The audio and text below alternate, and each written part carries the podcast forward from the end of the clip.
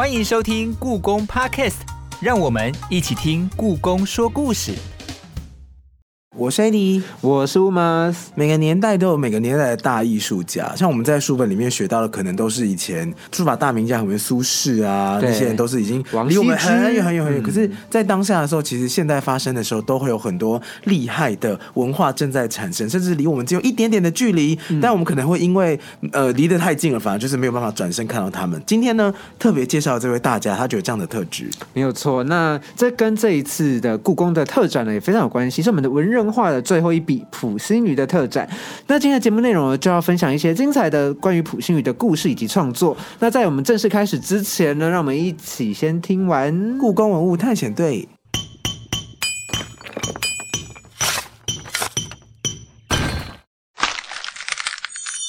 故宫文物探险队。或许没有这么传奇的经历，也没办法成就这么独特的文人。溥心畬出身清满族皇室，皇家满心栽培，让他打下基础。他所在的恭亲王府还有丰富的古书画收藏，经历了改朝换代的冲击。他潜居寺庙，自我学习，自己又是个认真向学、会自行揣摩的好学生。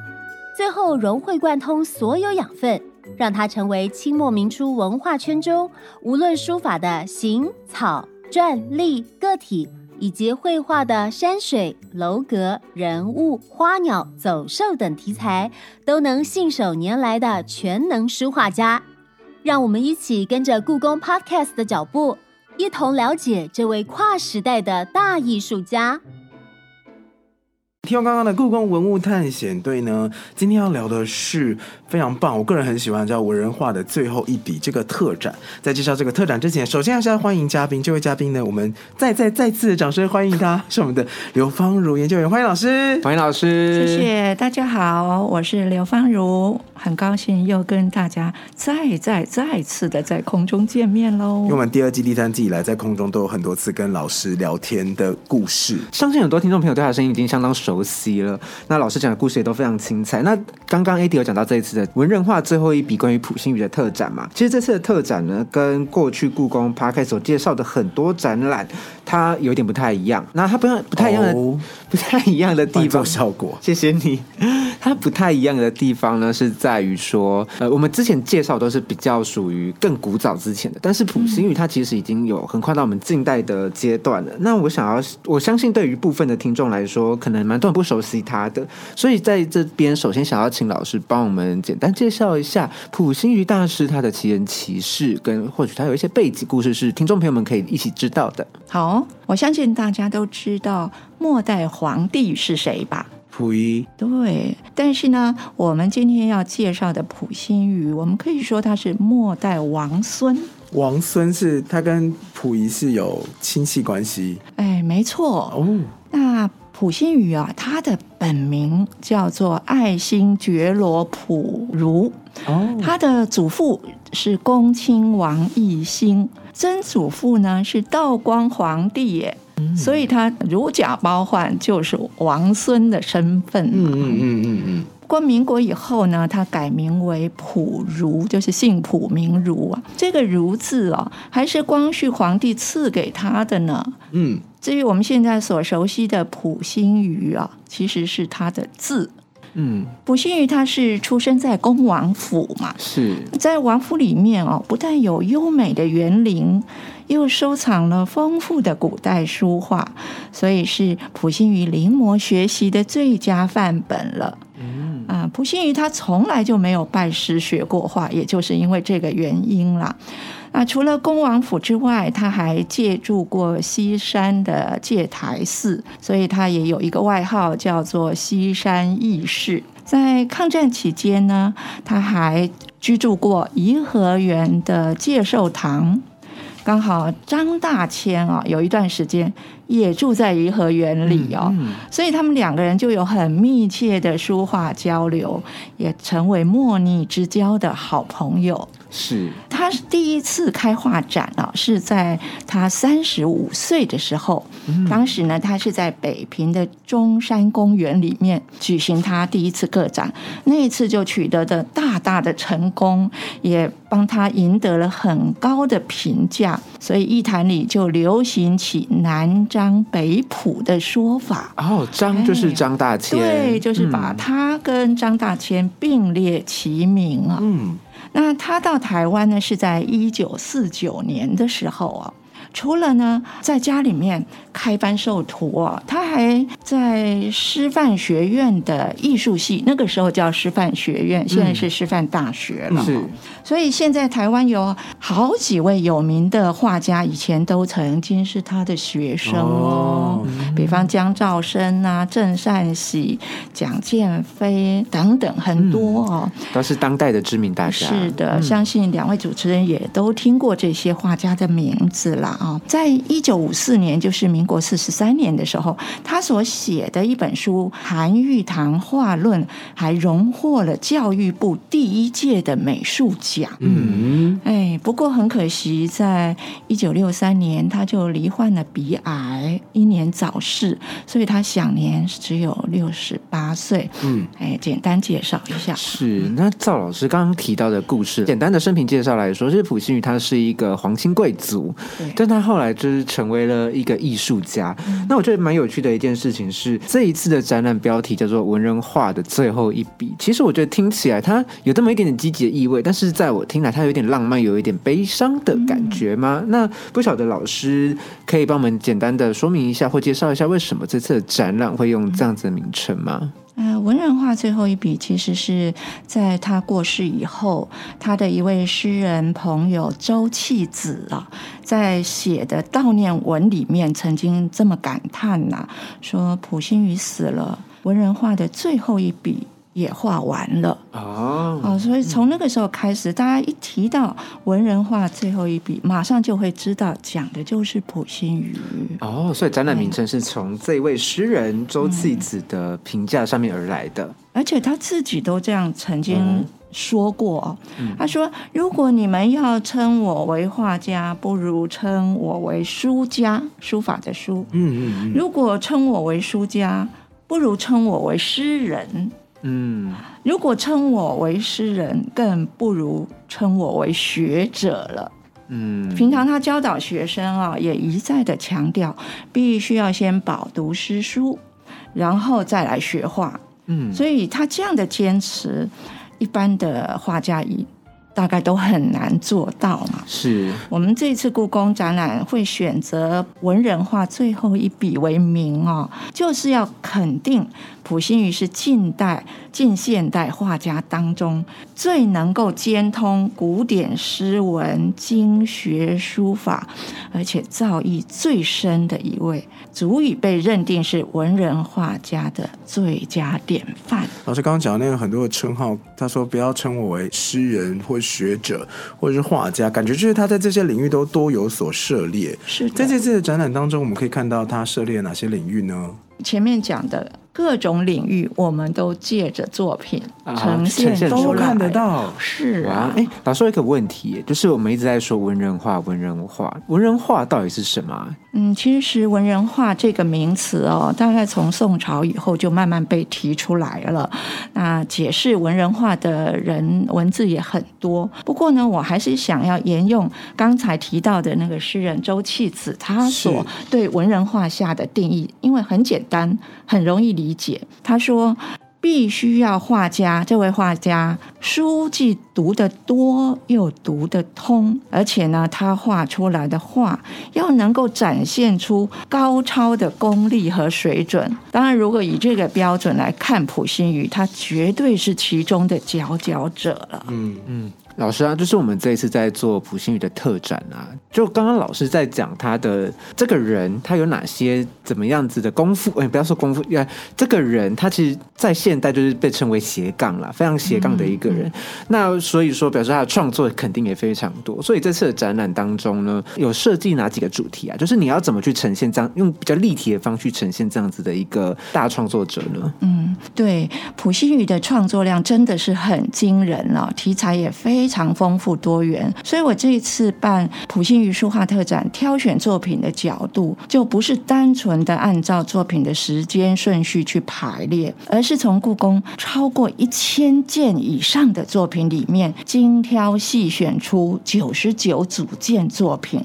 而且规划成古今连线、西山易墨、丹青志意、宝岛采风和普如用印这五个单元，尽可能的去概括他在书法、绘画、画论。题画诗、文集、游记、印章等等各种不同类型的作品，就是希望能够全方位的去呈现普心宇的书画源流以及精彩多元的艺术面向。哦，所以这次展览真的非常多哎，就是普心宇的创作这么多啊。那在这个展览当中，就是老师有没有做一些什么特别的设计去呈现呢？嗯，除了展品本身呢、我这次还整理了普心宇的年表墙，年表墙、哎，用图片、照片跟文字搭配的方式，让观众能够很清楚、很快速的就掌握他一生当中的重要事迹，这是一个设计。那另外呢，这一次特展，因为也透过了专业电影导演的协助啊，录制了一段五分钟的高画质八 K 的短片。是。哎，简单介绍普心瑜的生平跟他的艺术，而且这次的短片是由我亲自去撰写脚本，而且去录制旁白啊。啊！虽然说参与短片的工作，我真的只能算是业余人士啦。哦。是，不过，我希望借着这个工作来稍微表达一份心意，跟向这位艺术大师致敬。哦，老师还自己写本啊？是的，那您觉得写本容易吗？你有什么是心得是？另外一种好挑衅的工作。啊，没有啦，好挑衅。没有，我只是很好奇。五分钟嘛，五分分钟钟不不必超过一千字，但是要很言简意赅、精准。有点像颁奖人了，就是你要让大家认识这位角色，可是同时你又要呃很理解这个人。老师刚刚眼睛就是眨呀眨的说，嗯，他肯我觉得老师心里肯定想说啊，承受不起，承受不起。那老师我很好奇，就是你刚刚有提到，就是这一次展览有五个大主题嘛，那有一个其中一个，您刚刚第一个说到的是古今连线这个主题，嗯，那古今连线这个主题当中它，连什么？那连什么呢？连但是连看。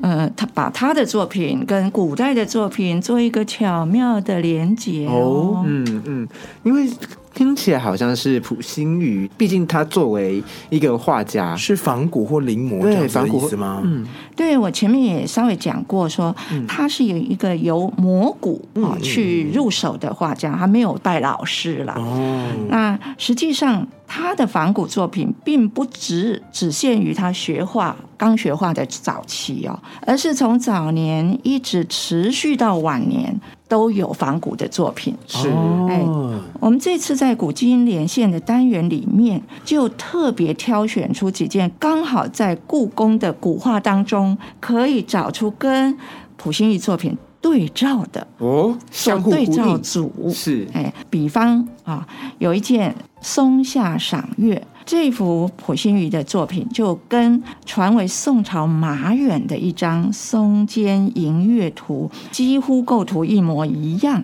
嗯，只是普心宇的《松下赏月》，它的颜色哦比较清雅，而且上面还写了一首诗。嗯，跟马远那张《松间银月》相比，它就特别带有诗情画意、有文人画的特质啊。是。那刚刚老师有说，普心宇他同时也是可以作为一个诗人。那其实我在如果只有我有限的美术的知识或艺术的知识，我能想到能具备这样能力的，可能我只知道王维耶。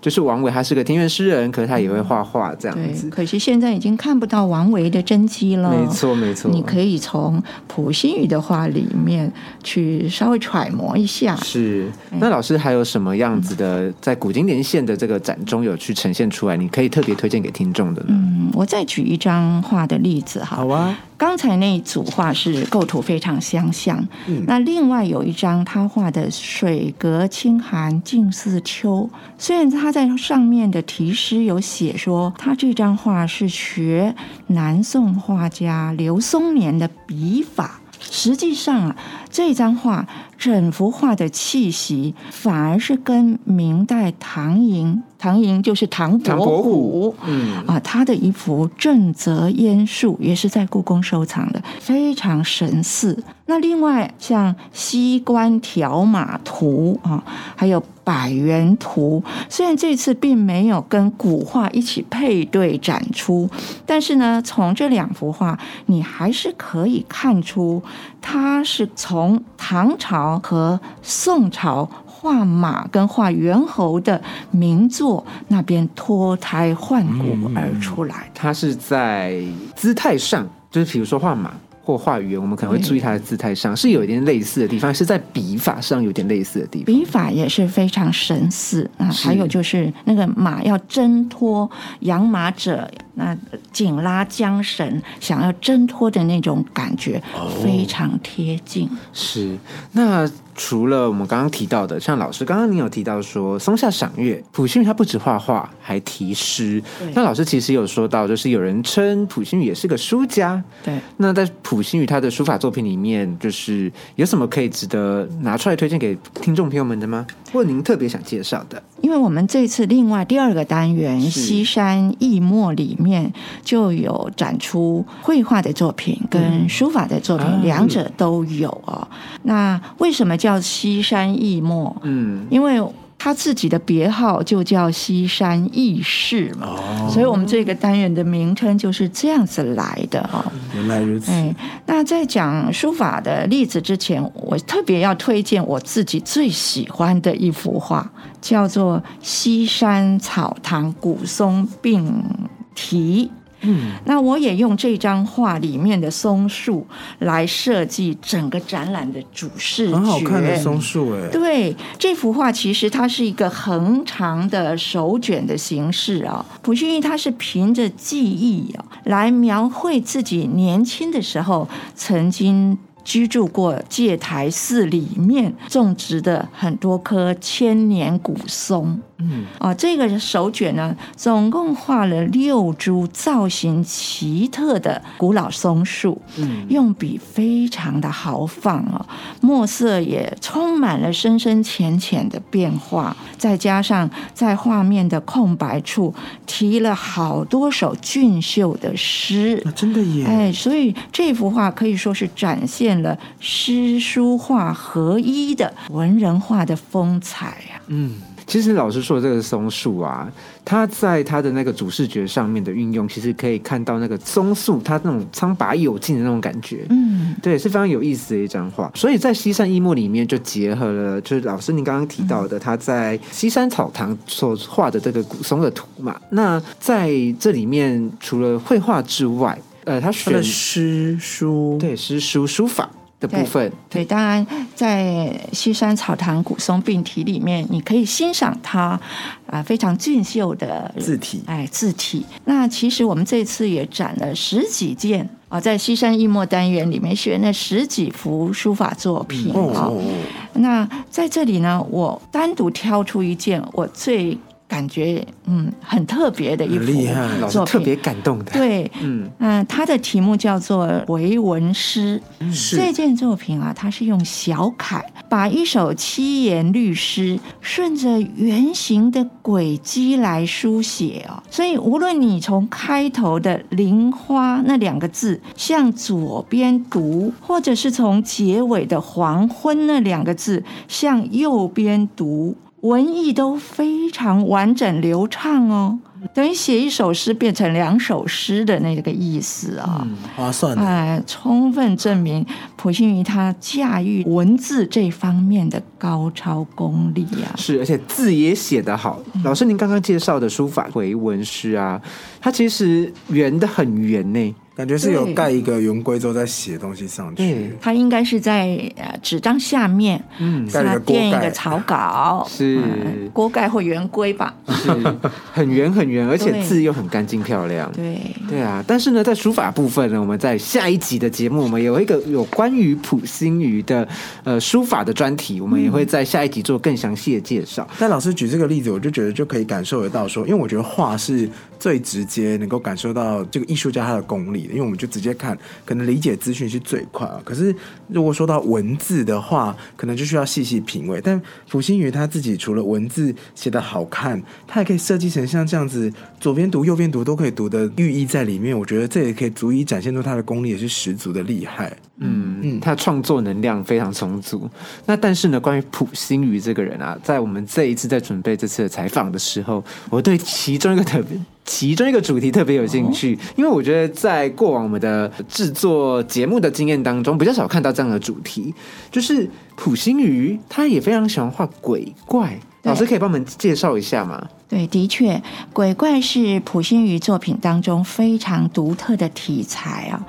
因为他平常就很爱读像《西游记》啊、《聊斋志异》这一类的古典小说，也将故事的内容绘成图画，造型非常幽默有趣，可是也有的时候带有一点讽刺的意味啊。嗯，比方我们这次展出的《西游记》，是他五十七岁那年的作品啊，一九五二年的作品。那全布呢，一共画了十二幅画面。虽然构图很简单，可是呢，它的用笔跟颜色却相当的活泼，整个画面的感觉也十分的典雅脱俗。他有一个好朋友张慕涵先生哦，因为亲眼看过他画这个题材的情况，所以他有一次就回忆，他说普心瑜在画孙猴子的时候啊，那个孙猴子，哎，从他脸上的表情就知道是他最开心的时刻了。哦，好有童趣的感觉哦。对，在这个《西游记》的图上面啊，普心瑜大师也有在上面题字，他就写了“悟空求药游仙岛”，针对这个《西游记》的主题做了一个绘画。但我很好奇，就是我们知道普心瑜喜欢画鬼怪啊，那为什么会喜欢画鬼怪？这个不晓得有相关的他自己的自述在里面吗？或他自己去怎么去说明这件事情的啊？对，呃，我们这次展出的作品里面，确实有一套册页叫《鬼去图》，嗯是真的就是画鬼，是他比较晚期的，六十四岁那年画的。嗯，那这也是一套册页，总共画了八幅画面，每一个鬼怪打扮跟造型都不一样。嗯，有的上半身赤身裸体，只穿了一个短裙；那有的却长袍异地；那也有的呢很黝黑，全身是黝黑的；也有的呢非常淡淡，好像鬼影子啊，如影随形一样啊。所以每一幅画呢都趣味洋溢啊。那虽然说题目叫《鬼去图》哦，其实呢，普心瑜他也希望借着这样的画面来比喻哦，他自己在现实生活当中，因为有的时候会陷入一些比较困顿的、嗯很很窘的啊、比较很啊囧的。很很困窘、很嗯。很贫穷的那种境地吧。嗯。所以，如果你细细的去阅读他在《鬼去图》上面写的题记，你就可以慢慢的理解说，他画这些画其实是画中有画。不光是纯粹在画鬼怪而已，有时候是在比喻自己啊、自己的内心的想法跟情境。是他在画鬼去图的时候啊，我觉得活灵活现呢。在画这些鬼怪，或者在画这些魑魅魍魉的时候，他的肢体动作是非常的活灵活现，然后非常生动，而且我觉得是蛮可爱的一种表现。那像这样子画鬼怪的图之外呢，其实普心宇他也画神奇，他也画神，像像是观音啊、钟馗啊，这些都是算是他的经典的画作。那不晓得可以请老师帮我们介绍一下吗？我想来介绍一幅颜珠观音。嗯，哎，画的内容是红色的，用红色的线条来画观世音菩萨像。其实啊，这个红色是用普心于自己的鲜血，哎，嗯，好惊讶哈、来调和朱砂的颜料而画出来的。为什么会这样做啊？因为普心于他非常的孝顺他的妈妈向太夫人。嗯在一九三七年，他母亲过世以后，他每一年呢、都会用鲜血来抄写经书，也画观音像。嗯用这种方式来怀念、纪念母亲。刚开始的时候，他真的是用针去刺指头，那挤出鲜血来画。那后来有一个医生看到，就劝他不要这样做，嗯，有点危险哦，容易感染。所以呢，从那个时候开始，他还是用血。来调和朱砂，可是他就用抽血，用针筒抽血，融合现代医学的技 对，术。来来创作是非常特别的啊、我们这次就展了一个书法的啊，写那个呃，所以它整个书法帖都是红色的，对，整幅画，整幅字全部都是红色的。哦，其实，在这样的创作中，就可以感受到，呃，普信宇大师他在作画，或像是老师您刚刚提到的画颜珠观音的时候，嗯那种真挚的情感，尤其是为了母亲而做的。是，那另外，他也有就是在这次的展览中，也好像也可以看到一个整幅都是红色的钟馗。对。嗯，这幅画可以请老师也帮我们介绍一下吗？好啊，其实呃，普信宇常常画钟馗题材的作品啊、我们这次就选了四件。都是钟馗题材的画，但是画法各不相同。嗯，有的是用水墨线条去画的，那也有说就是用朱砂去画的。嗯，那这个朱砂笔画的钟馗就没有用鲜血的啦，但是是在年节的时候。好，为了因应这个年节的气氛而创作。那最复杂的还有一幅是钟馗嫁妹，里面就画了好多几十个鬼怪，啊，陪同着钟馗跟钟馗的妹妹一起这样子浩浩荡荡的要出嫁的情形啊。如果呃你有机会去亲眼看的话，你会发现我是把这几幅钟馗画全部都把它挂在同一个陈列柜里面。哦，哦，所以很方便你去比较每一幅钟馗像哦好不棒哦同的趣味。嗯，我觉得很有意思。像我们刚刚提到啊，就是其实，在我们主持这么多集节目以来，真的蛮少聊到就是画神奇、画鬼怪、嗯这样子的。我以为你说蛮少聊到用写作画的哦，这个也这个是第一次吧 对，第一次，这个真的蛮惊讶的。嗯对，像是这样的主题，算是我们在主持这么多集故宫以来第一次去，哎，可以跟老师这样子做谈论。还有另外一个主题的画作，也是在我们的主题中好像也比较少呈现到的，就是普心宇，他毕竟是属于近代的大画家、大创作者。那像这样子的状况之下，他也经历了就是一些历史上的变动，来到了台湾。嗯，对，所以呢，在他的画经典画作里面呢，也呈现了宝岛台湾的印象。对这个也是我们蛮少去哎带大家去看到说，哎，可能以前的大家他对宝岛台湾的印象到底是什么？这个部分可以请老师帮我们做介绍吗？呃，普信玉他来到台湾之后啊，虽然他是定居在台北的临沂街，但是呢，他在教学之外，也很喜欢到各地去游历写生。嗯，有的时候即使他宅在家里面，也会就地取材啊、嗯，那随手拈来都可以画画。比方说他日常吃的食物啦，他去海边捡回来的一块石头啦，或者是院子里面爬的瓜牛啊。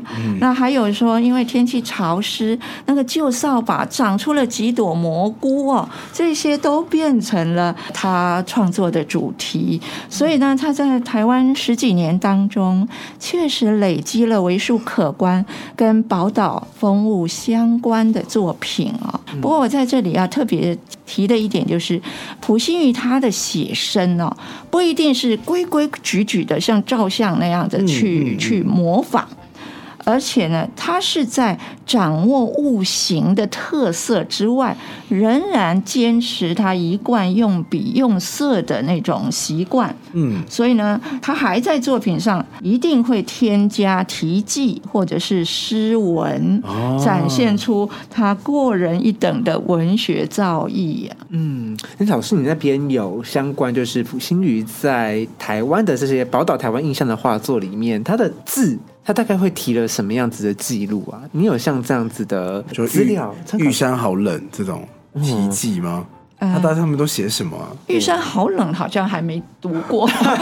那可能是我会写的啦，但我还蛮想知道这个嗯这位大艺术家他会写什么对词。哎，我们故宫在大概二十几年前就整理编辑了两本普心瑜的诗文集。哦如果大家有兴趣，欢迎去找来阅读。然后可以直接从上面去看到说，哎，对普心宇对于来到宝岛台湾之后，他有什么印象？然后再搭配他的画作，更我觉得应该可以去更体会到说，他在画有关宝岛印象的画作里面呢，所呈现的一些意趣跟旨趣，是他本人的一些想法，这样子。我现在想，呃，再跟各位介绍，特别介绍他六十四岁画的一张《变叶木赋》哦。嗯，它这个内容是描写台湾亚热带地区常常看到的变叶木。嗯，那这一幅画里面的树的枝条还有叶子，都描写的非常细腻写实。是真的。那颜色呢，有黄色、红色、橘色、绿色等等，整幅画看起来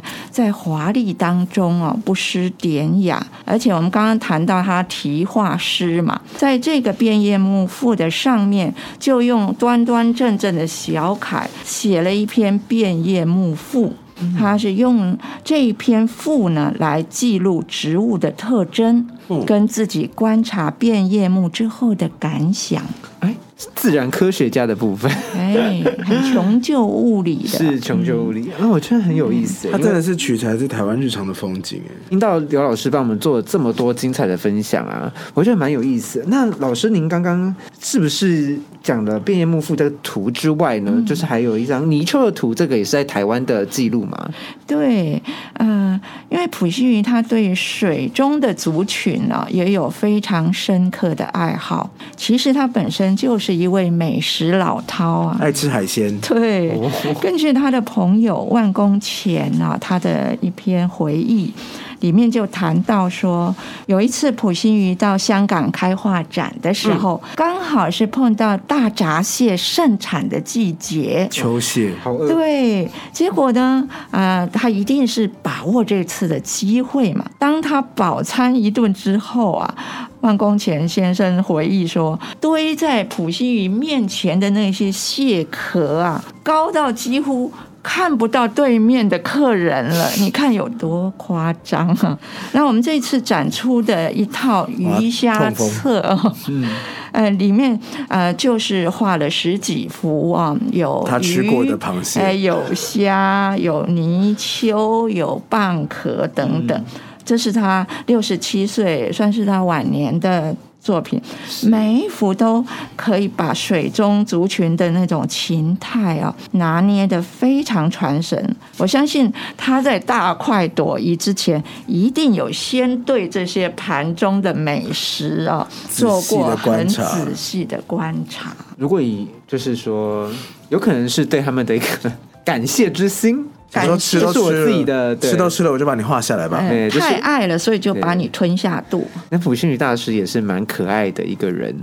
对，然后我们刚才在听老师介绍的时候，我们就发现说，普星宇大师呢，他不只是横跨各创作领域，他也横跨了时代，可能从清朝，然后到呃我们现在的年代，然后以及说从中国，然后来到了宝岛台湾，像他做了非常多的跨越移动跟时间的一个轨迹，就是呈现的就是大师他自己的一个独特的风格跟创作的一个能量。那除了我们刚刚上述啊聊到这么多这么多的主题之外啊，老师您对于这次的特展当中，如果要推荐给听众朋友们，就是在这次的特展一定要去看，或者是说呃可以多留心的，老师你有特别在推荐其他其他的作品吗作品有哦，最近不是有一出戏斯卡罗的话题非常热门吗？哎，你们知道吗？普信玉刚刚到台湾来的时候，就非常关注原住民的题材哦。嗯嗯嗯，嗯，我们这次宝岛采风单元里面，总共有三件作品是跟原住民相关的。嗯，其中一件是绘画，叫《番人摄路图》。嗯，那另外呢，《石门铭并序》是用文字去记录台湾族发生的牡丹社事件。哎，还有一件是泰鲁格记，也是在记录啊、呃泰鲁格族抵抗日军的惨烈的事迹嗯啊、非常值得大家注意。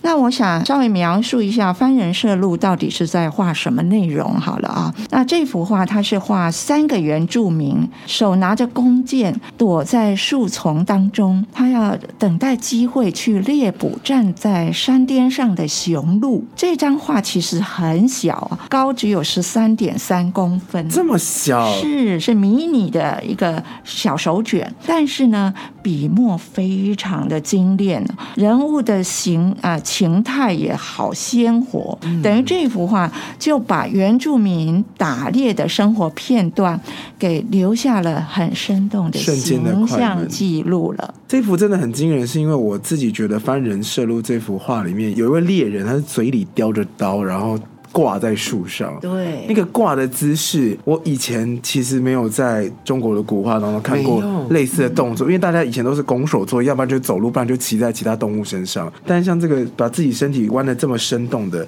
还是第一次这样看到。没有错我。在古代的绘画也看到过画台湾原住民的形象，可是都比较像照相一样，是啊纪念照一样啊，立定立正站好被描画。像他这样啊，把原住民的生活利用这样子的传统笔墨来做生动的传写，真的是还是第一次手见。没错非常厉害。非常有动态感。那在这次的画展章当中呢，老师呢，能不能帮我们介绍一下猫鼠莫西这张图？因为我觉得这张画蛮有意思的，就是它除了画猫之外，老鼠的形象非常有意思。可以请老师帮我们跟听众朋友们做个分享吗？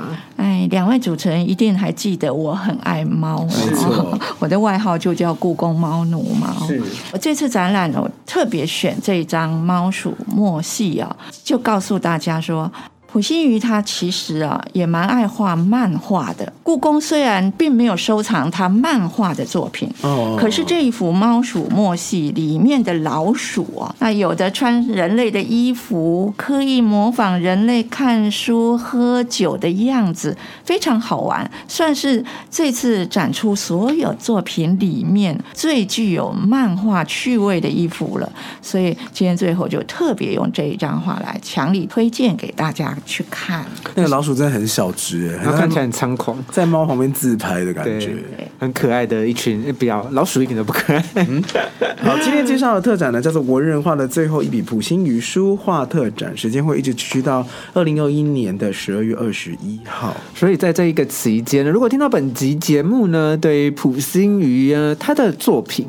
那他的书画、他的书法等等的，有兴趣的听众朋友们呢，都务必务必把握时间，直到十二月二十一号。十二月二十一号之前一定要去看。那我们刚刚提到的每个作品呢，都非常值得大家去好好的玩味啊，欣赏一番。那在今天节目之前呢，一样让我们进入我们的听故宫的声音，听故宫的声音。今天的声音关键字是“圆”。听了这么多普心鱼的兴趣和故事，你知道这位大师还有个特别亲近的对象吗？那就是猿猴。更多内容，赶快请老师说分明。结束刚刚听故宫的声音呢，其实这一次还有一个作品，这个作品刚好展现了普心瑜大师他个人的一点小小的嗜好。没有错，就是百元图。可以请老师帮我们介绍一下，为什么普心瑜大师这么喜欢猴子吗？啊，普心瑜从年轻的时候，他在颐和园居住那段期间，他就开始饲养猿猴。嗯所以呢，平常对猿猴有做过非常深刻的观察。嗯那实际上呢，他自己家里哦，恭王府里面也收藏了一件北宋一元级的巨猿图。哦，那这件作品也非常精彩，前一阵子才来台北展出过呢。嗯普训他一方面是临摹古代的猿猴的绘画，一方面是实际观察生活当中他饲养的猴子，所以呢，他在画猿这个题材里面确实有非常优秀的表现啊、百元图呢，当然不见得是灵骨啦，不过可以联想到他曾经从啊、古代作品里面去吸收元素，所以呢，我个人很推荐这样子的作品给也是非常可爱的一张作品对。对啊，好了，那我们今天呢，非常谢谢刘芳如刘老师再一次来到我们的节目当中呢，跟各位听众朋友们呢介绍这么精彩的展览。普星鱼的特展是文人画最后一笔，直到十二月二十一号，务必把握时间。那如果呢，对今天的节目内容呢有任何问题，或者是有任何想要跟我们分享的一些心得呢，都欢迎在国立故宫博物院 Podcast 下的留言区，或者是粉丝专业呢留言给我们哟。其他听得到故宫 Podcast 的地方，也欢迎你留言、订阅、评分、分享给你所有的亲朋好友们。那我们今天节目到这边告一段落啦，大家拜拜，拜拜。拜拜。